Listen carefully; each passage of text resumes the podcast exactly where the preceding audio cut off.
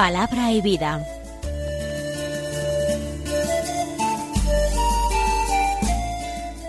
Con el Padre Manuel Horta, desde Sevilla.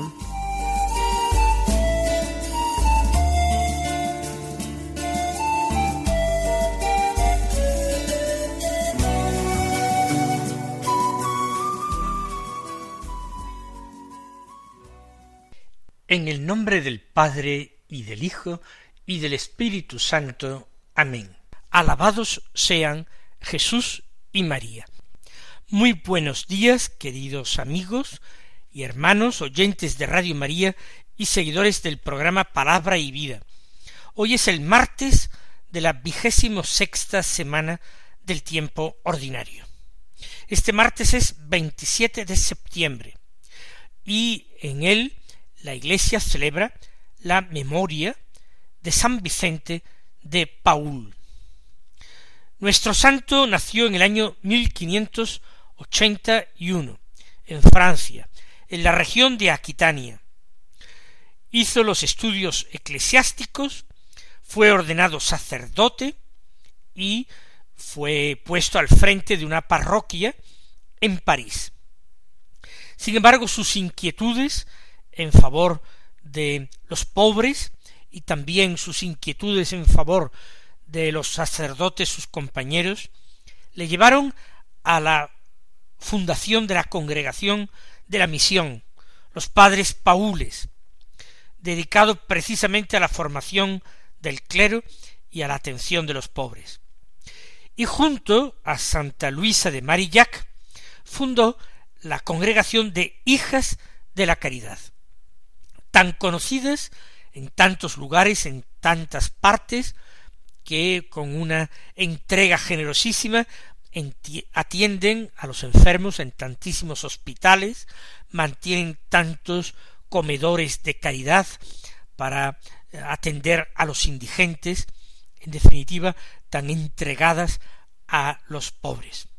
San Vicente de Paul murió en París en el año 1660, siendo aclamado realmente como santo por su caridad ardiente y su entrega generosa al prójimo. Vamos a escuchar la palabra de Dios que se proclama en la liturgia de la misa del día. El santo Evangelio, como ya sabemos, es según San Lucas. Capítulo nueve versículos cincuenta y uno al cincuenta y seis que dicen así Cuando se completaron los días en que iba a ser llevado al cielo, Jesús tomó la decisión de ir a Jerusalén y envió mensajeros delante de él. Puestos en camino, entraron en una aldea de samaritanos para hacer los preparativos, pero no los recibieron, porque su aspecto era el de uno que caminaba hacia Jerusalén. Al ver esto, Santiago y Juan, discípulos suyos, le dijeron Señor, ¿quieres que digamos que baje fuego del cielo que acabe con ellos? Él se volvió y los regañó, y se encaminaron hacia otra aldea. Dice el texto de San Lucas que cuando se completaron los días en que iba a ser llevado al cielo, Jesús toma la decisión de ir a Jerusalén. De alguna manera es como el profeta Elías. El profeta Elías también tiene un conocimiento sobrenatural de que sus días en la tierra han terminado, de que su misión se ha acabado. Ahora empieza el tiempo del profeta Eliseo, su sucesor, su discípulo. Jesús sabe que empieza el tiempo de la Iglesia. Y él camina hacia Jerusalén, porque sabe que en Jerusalén es donde ha de consumar su entrega redentora en favor de los hombres y como supremo acto de obediencia y de amor hacia su Padre.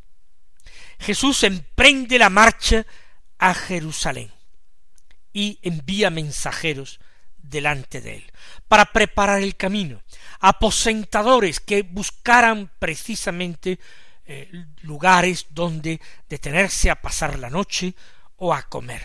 Atraviesa Jesús de Galilea a Judea, y la región que hay entre ambas es la Samaria, donde no viven judíos de raza, sino descendientes de pueblos llevados allí por feroces conquistadores que habían deportado la población nativa hebrea y habían traído personas de otros pueblos, desarraigados de sus propias patrias, para que allí habitaran. Personas que habían adoptado la religión del territorio, porque era la práctica, venerar al dios de la tierra en que uno se establecía.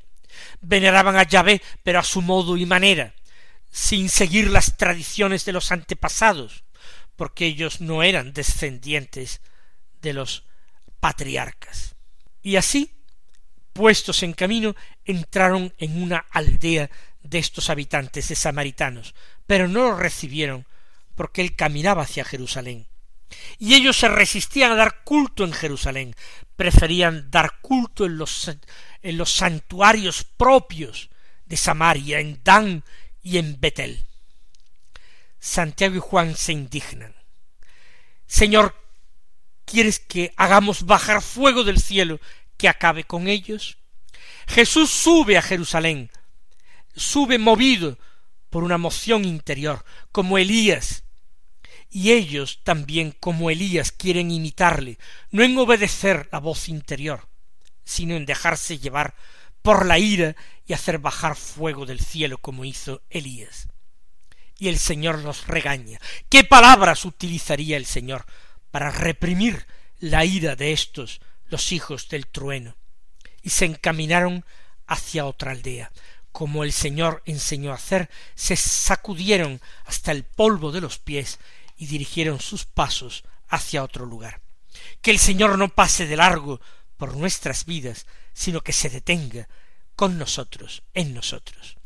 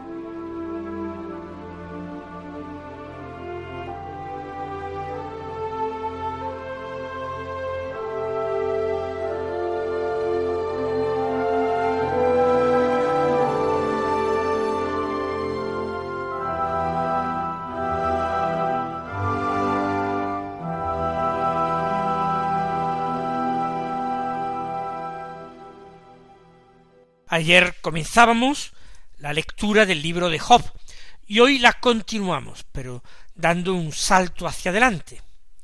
Ayer estábamos en el capítulo primero, en los inicios del libro, hoy en el capítulo tercero, los versículos uno al tres, once al diecisiete, veinte al veintitrés, que dicen así Job abrió la boca y maldijo su día, diciendo Muera el día en que nací y la noche que anunció se ha concebido un varón. ¿Por qué al salir del vientre no morí o perecí al salir de las entrañas? ¿Por qué me recibió un regazo y unos pechos me dieron de mamar? Ahora descansaría tranquilo, ahora dormiría descansando descansado con los reyes y consejeros de la tierra que se hacen levantar mausoleos o con los nobles que amontonan oro, que acumulan plata en sus palacios. Como aborto enterrado no existiría, igual que criatura que no llega a ver la luz. Allí acaba el ajetreo de los malvados, allí reposan los que están desfallecidos. ¿Por qué se da luz a un desgraciado y vida a los que viven amargados, que ansían la muerte que no llega, y la buscan más escondida que un tesoro, que gozarían al contemplar el túmulo, se alegrarían al encontrar la tumba, al hombre que no encuentra camino porque Dios le cerró la salida. Se impone una aclaración. Nosotros ayer, al comienzo del libro de Job, cuando veíamos el cúmulo de desgracias que le sobrevenían, porque Dios había permitido a Satán extender la mano contra él, eso sí, no contra su persona, pero sí contra sus bienes, incluidos sus hijos, su familia, veíamos que Job no protestaba, ni pecaba, no se rebelaba contra Dios. Antes bien decía el Señor me lo dio, el Señor me lo quitó. Bendito sea el nombre del Señor. Decía Job, desnudo salí del vientre de mi madre, desnudo volveré a él. Era un dechado de paciencia, de tal manera que a nosotros se nos pone a Job como un personaje ejemplar de paciencia. Sin embargo, hoy lo vemos maldiciendo el día en que nació, maldiciendo su suerte, deseándose la muerte, la aniquilación. Es el mismo Job que ha pasado. ¿Sigue siendo para nosotros Job un modelo? ¿O más bien nos escandaliza con esta forma de hablar?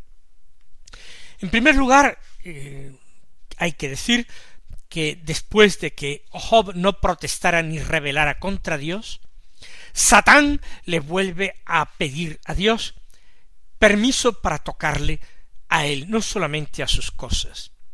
Todavía perder sus cosas es poco, pero Satán le reta a Dios.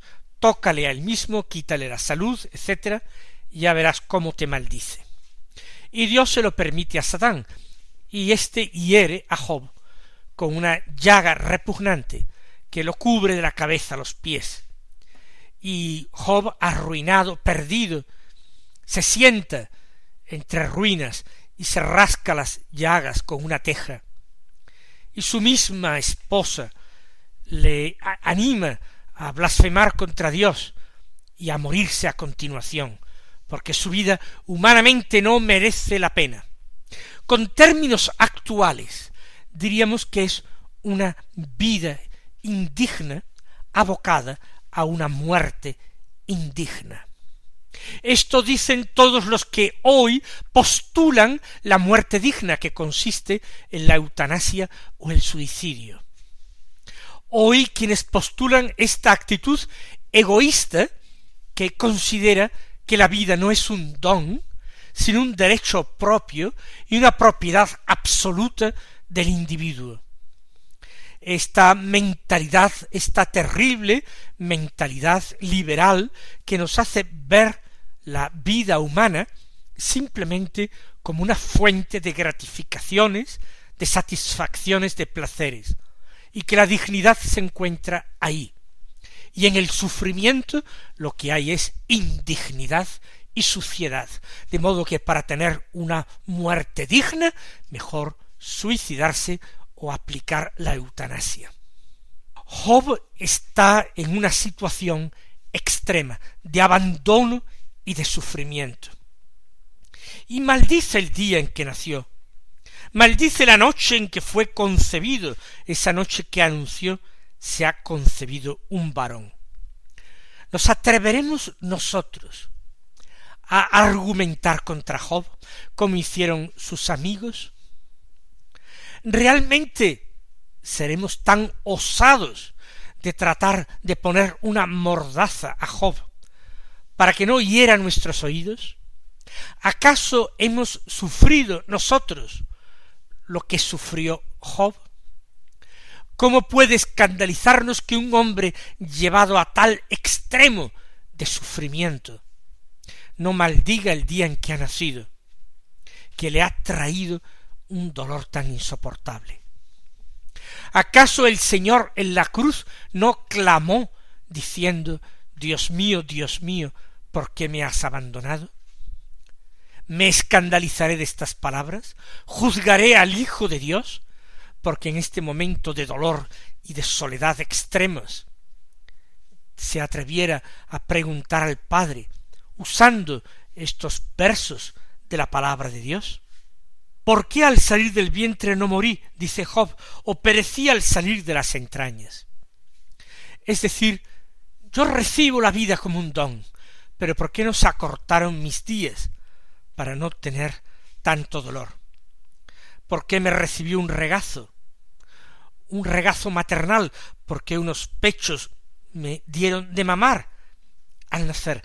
Si fuera así, si fuera así, que nadie me hubiera alimentado ni cuidado, yo hubiera muerto, dormiría tranquilo, descansado, con reyes y nobles y ricos, porque todos ellos pasan por la muerte, con reyes y consejeros de la tierra, que se hacen levantar mausoleos, con nobles que amontonan oro, que acumulan plata en sus palacios, personas que han vivido el sinsentido de una existencia vacía, acumulando placeres, acumulando riquezas, acumulando poder, nobles y reyes, ricos que amontonan oro, personas que tratan de elevar su dignidad sobre los hombros, hombres, haciéndose construir formidables mausoleos. Ahí acaba todo el ajetreo el ajetreo de los malvados que practiquen el mal y el ajetreo de los justos que practican el bien. Job no ha maldecido a Dios, no ha maldecido el don de la vida. Job lo que se ha deseado es la muerte. Eso sí, sin procurarla, sin dársela a sí mismo, respetando que Dios haga con él lo que quiera, pero no deseando esta vida en la que el horizonte no ofrece más que sufrimiento. Desearse la muerte no implica pecado, siempre que uno no procure la muerte. Hubo grandes santos que han deseado la muerte como el camino más recto, fácil y derecho para ir a gozar de Dios. Y esto lo han deseado a veces en momentos de profunda oscuridad, de noche oscura del alma, donde han experimentado el vacío de las cosas, donde se han angustiado ante el silencio aparente de Dios, en que no han tenido ni siquiera una mínima claridad para avanzar, sino que el Señor los ha dejado en total oscuridad para que sólo avanzaran por la fe que estas personas se hayan deseado la muerte sin maldecir la vida, sin maldecir a Dios. A nosotros no puede escandalizarnos. Porque, como sigue diciendo él, ¿por qué se da luz a un desgraciado y vida a los que viven amargados, que ansían la muerte que no llega y la buscan más escondida que un tesoro? ¿Por qué se da la vida a criaturas que parece que sólo vienen a este mundo a sufrir. Es un enigma. Job no va a encontrar respuesta. El libro de Job no va a encontrar respuesta. El único argumento es Dios es Dios. Sus planes son planes elevados. Él tiene puntos de vista mucho más altos que nuestros pobres y enanos puntos de vista. Dejemos actuar a Dios, porque Él es bueno, aunque permita que suframos. Él lleva adelante sus planes que nosotros no conocemos. La fe, la confianza y el abandono serán la respuesta a esta interrogación perentoria de Job. ¿Por qué Dios permite a algunas personas vivir sólo para sufrir? Ciertamente podremos decir en un momento de reflexión teológica posterior que Dios necesita, necesita así de claro la aceptación llena de confianza del sufrimiento por parte de los enfermos, de todos los que sufren. Dios necesita que le sea ofrecido en total acatamiento, en fe, esperanza y con amor. Dios necesita unir a los padecimientos de su Hijo, el sufrimiento de todos aquellos hombres en los cuales la pasión de Cristo continúa por los siglos de los siglos. En una ocasión, y en este mismo programa y también por escrito, yo he hablado de una novena bienaventuranza que no está escrita en el Evangelio. Aquella la recordarán algunos de mis oyentes, que decía bienaventurados los inútiles, porque ellos son imprescindibles para Dios. Esos que sufren y aparentemente no hacen nada más en su vida, porque el dolor, la enfermedad, la minusvalía no les deja, ellos son imprescindibles para Dios, entran en sus planes amorosos para salvar al mundo. Y si ellos se dieran cuenta en ese instante de la importancia que tienen para Dios, y de cuánto son amados por el Señor, y de cuánto pueden hacer por la redención del mundo, en unión con Cristo, unidos a Cristo, no maldecirían su vida y su suerte. La respuesta de Job que él no alcanza por qué se da a luz un desgraciado, esa pregunta tendría respuesta. Pero para eso es preciso que venga el Evangelio y que el Hijo de Dios cargara sobre sus hombros la cruz y la llevara hasta el Calvario para morir en ella por la salvación de todos los pecadores. Para eso era preciso esto. Job todavía no conocía la salvación realizada, obrada por Cristo Jesús. Por eso se expresa así. El que gozaría, dice, al contemplar el túmulo, se alegraría al encontrar la tumba. Al hombre que no encuentra camino, porque Dios le cerró la salida. El camino parece cerrado. Lo que ocurre es que Dios lo cierra y lo oscurece provisionalmente para en un cierto momento hacer brillar su luz y romper todas las cadenas para permitir al hombre avanzar encontrando un camino derecho y corto hacia su Señor. Que Él nos vaya dando un corazón compasivo, que no juzgue nunca a los hermanos que sufren, sino que sepa más bien ofrecer los propios sufrimientos en unión con los de Cristo. El Señor os bendiga y hasta mañana si Dios quiere.